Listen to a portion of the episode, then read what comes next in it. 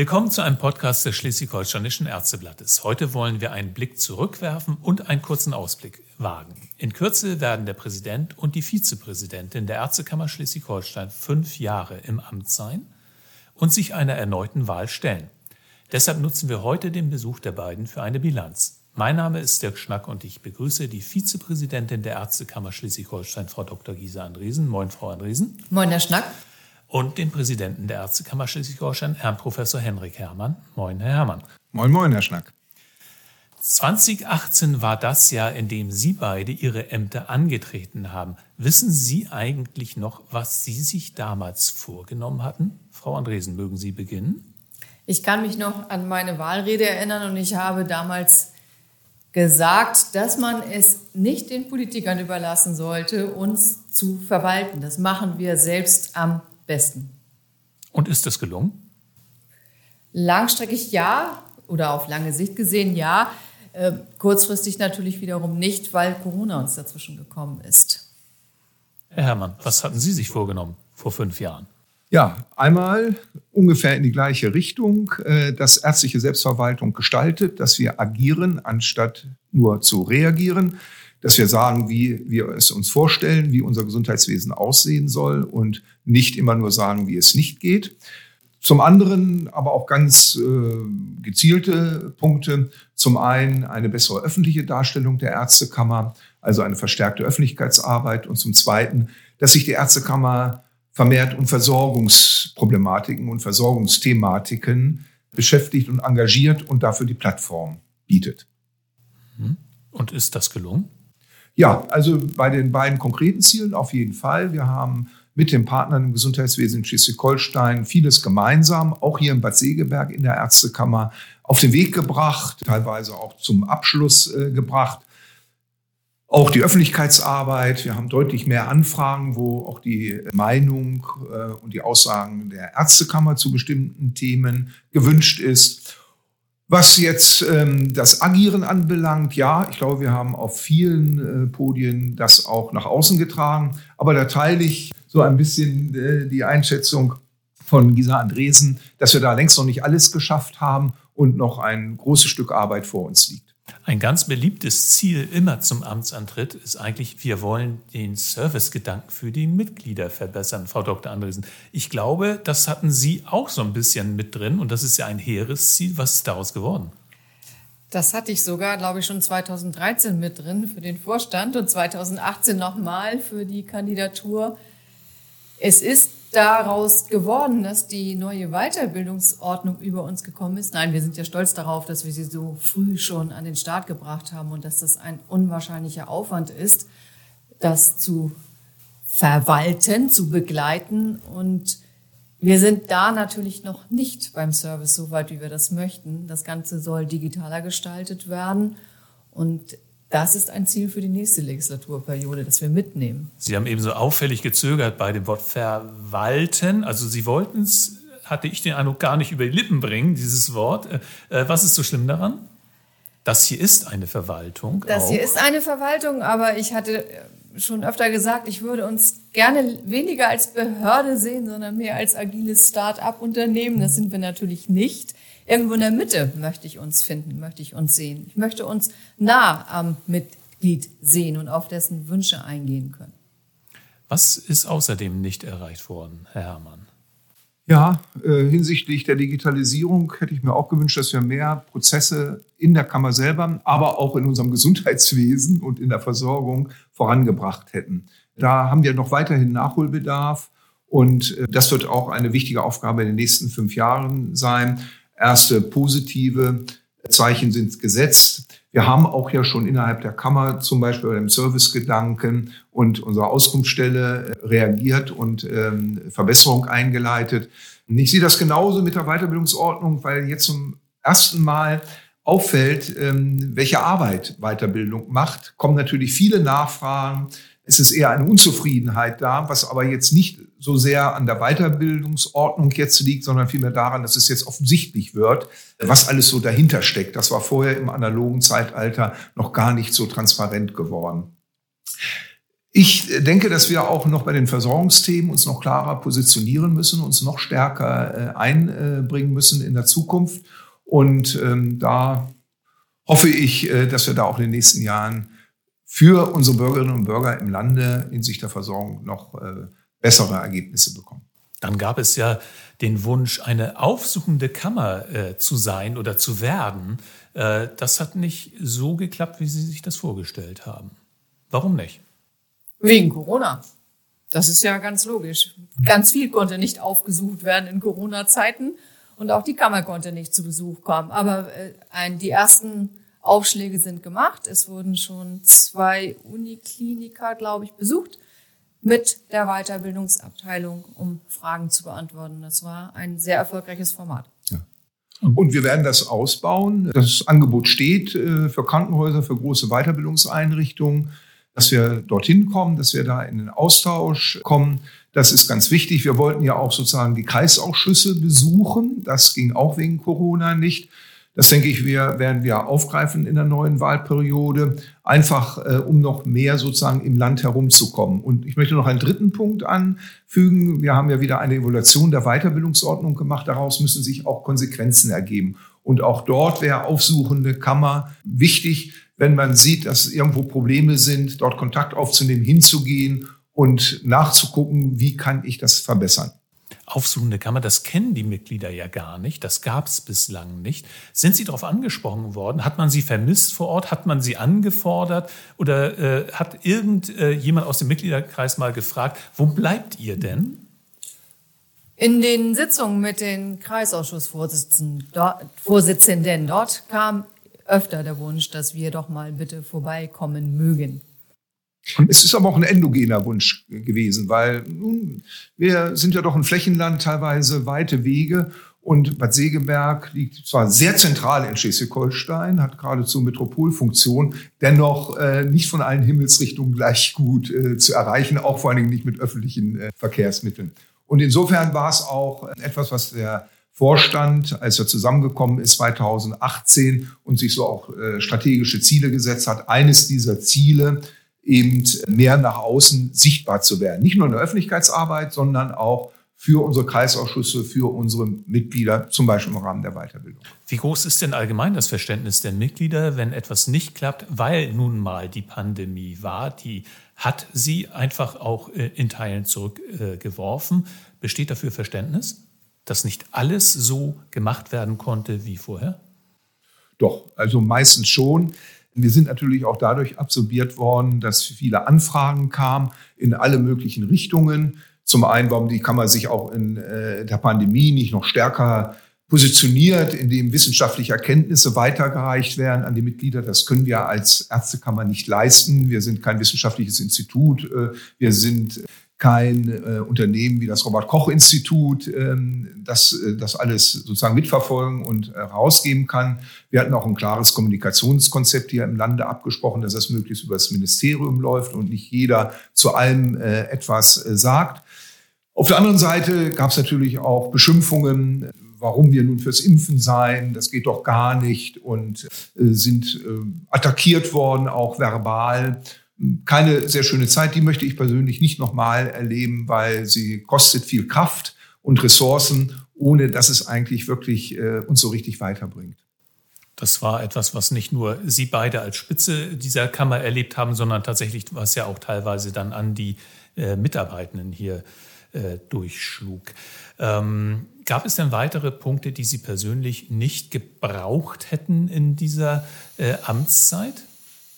Dieses ähm, man ist, da wo man ähm, Kollegen und Kolleginnen begegnet. Man ist, stellt grundsätzlich die Kammer dar und ist immer, ja, Kummerkasten ist noch nett gesagt. Man wird stellvertretend für die Kammer angegriffen, für lange Wartezeiten, für ein kompliziertes E-Logbuch, für die neue Weiterbildungsordnung, die angeblich ja so schwierig ähm, zu gestalten ist Andererseits bieten einem ja diese Kritikmomente die Möglichkeit, das Ganze zu erklären und darzustellen und für Verständnis zu sorgen und auch darzustellen, dass wir auf dem Weg sind und dass das ja ein sich entwickelndes System ist. Also Sie alleine sind nicht die Kammer, sondern das ist ein sehr äh, komplexes Gebilde natürlich.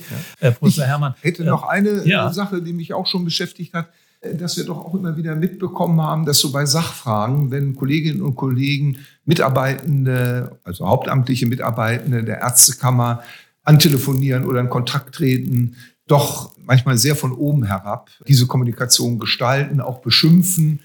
Unsere Mitarbeitenden sind im Rahmen des Auftrages sozusagen unterwegs, den uns auch das Heilberufe Kammergesetz äh, gibt. Und das ist nicht schön, wenn da auch Beschimpfungen durch das Telefon an die Mitarbeitenden gerichtet wird. Da bin ich auch äh, ganz häufig angesprochen worden hier vor Ort in Bad Segeberg. Äh, das äh, brauchen wir auch nicht. Also wir sind ja an guten Lösungen interessiert. Ein Miteinander ist da wichtig und nicht sozusagen ein drüber herziehen. Das muss, glaube ich, auch mal gesagt werden, wenngleich das natürlich nicht die Mehrheit äh, der Mitglieder ist, sondern die Mehrheit tritt hier durchaus wertschätzend auf. Ist zumindest meine Erfahrung bei Anrufen, äh, dass die freundlicheren und konstruktiveren äh, äh, Mitglieder durchaus in der Mehrzahl sind. Aber wir sind bei den Stichworten, beim Stichwort Erwartungen, haben wir vor einigen Wochen von den Berufsverbandsvorsitzenden ja auch gehört, was die sich eventuell noch mehr von der Kammer wünschen würden. Ähm, und das war äh, positiv gemeint, weil die Kammer ist für sie ähm, sozusagen äh, die Institution, äh, von der sie sich am ehesten vorstellen könnten und wünschen würden, dass sie noch mehr Verantwortung übernimmt. Äh, was können Sie zu solchen Wünschen sagen? Ist das vielleicht so etwas wie äh, der Ausblick vielleicht auch auf die nächsten fünf Jahre schon gewesen? Ja, nehmen wir natürlich gerne auf und gerne an und äh, Viele Wünsche gingen ja Richtung Weiterbildung und Intensivierung der ja, der ernst genommenen Weiterbildung vor Ort bis zur Facharztprüfung, die sich auch ganz anders gestalten sollte. Aber da gebe ich mal weiter an den Experten. ja, also Weiterbildung war natürlich da ein wichtiges Thema, aber darüber hinaus in der Tat auch, ähm, dass die Ärztekammer natürlich die Vertretung aller Ärztinnen und Ärzte darstellt. Das ist ja auch, äh, weswegen wir Versorgungsfragen aufgreifen, weil natürlich eigentlich jeder Arzt, jede Ärztin, egal in welchem Bereich an der Versorgung teilnimmt, ob man im Gesundheitsamt arbeitet, bei der Bundeswehr, wo auch eigentlich immer ein Teil auch zur Versorgung beiträgt. Und äh, da können wir natürlich eine sehr gute Plattform darstellen. Und das ist auch so ein bisschen durchgedrungen äh, in diesem Gespräch, was ich sehr positiv finde. Hm, weil auch da es nicht ein Gegeneinander ist, sondern wir miteinander versuchen müssen, eben unsere Gesundheitswesen zukunftssicher äh, zu gestalten. Und das werden wir mit Sicherheit aufgreifen. Das ist voll in dem Rahmen, wo wir schon angefangen haben, aber eben noch lange nicht zu Ende gekommen sind und wie gesagt auch diese zweieinhalb Jahre ein Stück weit fehlen. Ich kann mir gut vorstellen, dass das ein großer Schwerpunkt auch der nächsten Wahlperiode sein wird, wo ganz viel sich verändern wird um uns herum. Man sieht ja fast keinen Tag, wo nicht irgendein Vorschlag zur äh, Umwandlung, zur Veränderung im deutschen Gesundheitswesen kommt. Und das wird nicht weniger werden, vielleicht sogar noch mehr. Und äh, bei dieser nächsten Amtsperiode, da möchten Sie beide ja gerne wieder dabei sein und äh, ähm, Sie werden wieder kandidieren. Das bedeutet, Sie müssen ja etwas aus diesen ersten fünf Jahren äh, Positives mitgenommen haben. Was war denn in Ihrer persönlichen Bilanz das, was Sie am meisten äh, geschätzt haben, was Sie als wirklich als Gewinn für sich aus diesen fünf Jahren mitgenommen haben? Am meisten geschätzt habe ich die immer oder das immer wieder beschriebene, sehr gute Verhältnis mit allen Akteuren im Gesundheitssystem hier in Schleswig-Holstein. Man begegnet sich wirklich auf Augenhöhe und das durfte, oder in der, in dem, in der Intensität kannte ich es ja noch nicht. Aus der Vorstandsarbeit kannte ich es noch nicht ganz so und ich durfte ja jetzt fast alle kennenlernen und die, der anfängliche scheue Respekt, der ist der Respekt ist stehen geblieben, aber scheu ist man jetzt nicht mehr. Und man kann jetzt, denke ich, in der nächsten Legislatur das Netzwerk nutzen und bespielen, um mehr zu erreichen. Mhm. Das möchte ich auch absolut äh, bestärken. Hinzu kommt für mich, ähm, dass äh, wir beide auch äh, eine doch andere Aufgabenverteilung haben, was ich sehr positiv finde. Isa Andresen hat viele Dinge wahrgenommen im Lande, was äh, ich positiv finde. Eine Vizepräsidentin ist nicht nur im Vertretungsfalle sozusagen da, sondern auch um mitzugestalten. Und ich glaube, das haben wir beide sehr gut hinbekommen. Äh, das ist für mich äh, auch eine sehr positive Erfahrung gewesen. Und das Zweite ist die Kammerversammlung. Als unser Parlament, als der Souverän, das Forum, wo die Entscheidungen treffen, das, äh, diese Kammerversammlung ist noch mehr zusammengerückt, ist nur an der Sache orientiert gewesen, nicht mehr an einem gewissen Lagerdenken, wo komme ich her, sondern wirklich von dem Diskurs ausgehend ein bestmöglichstes Ergebnis für alle Ärztinnen und Ärzte, aber auch für unsere Patientinnen und Patienten und sogar Bürgerinnen und Bürger dieses Bundeslandes zu schaffen.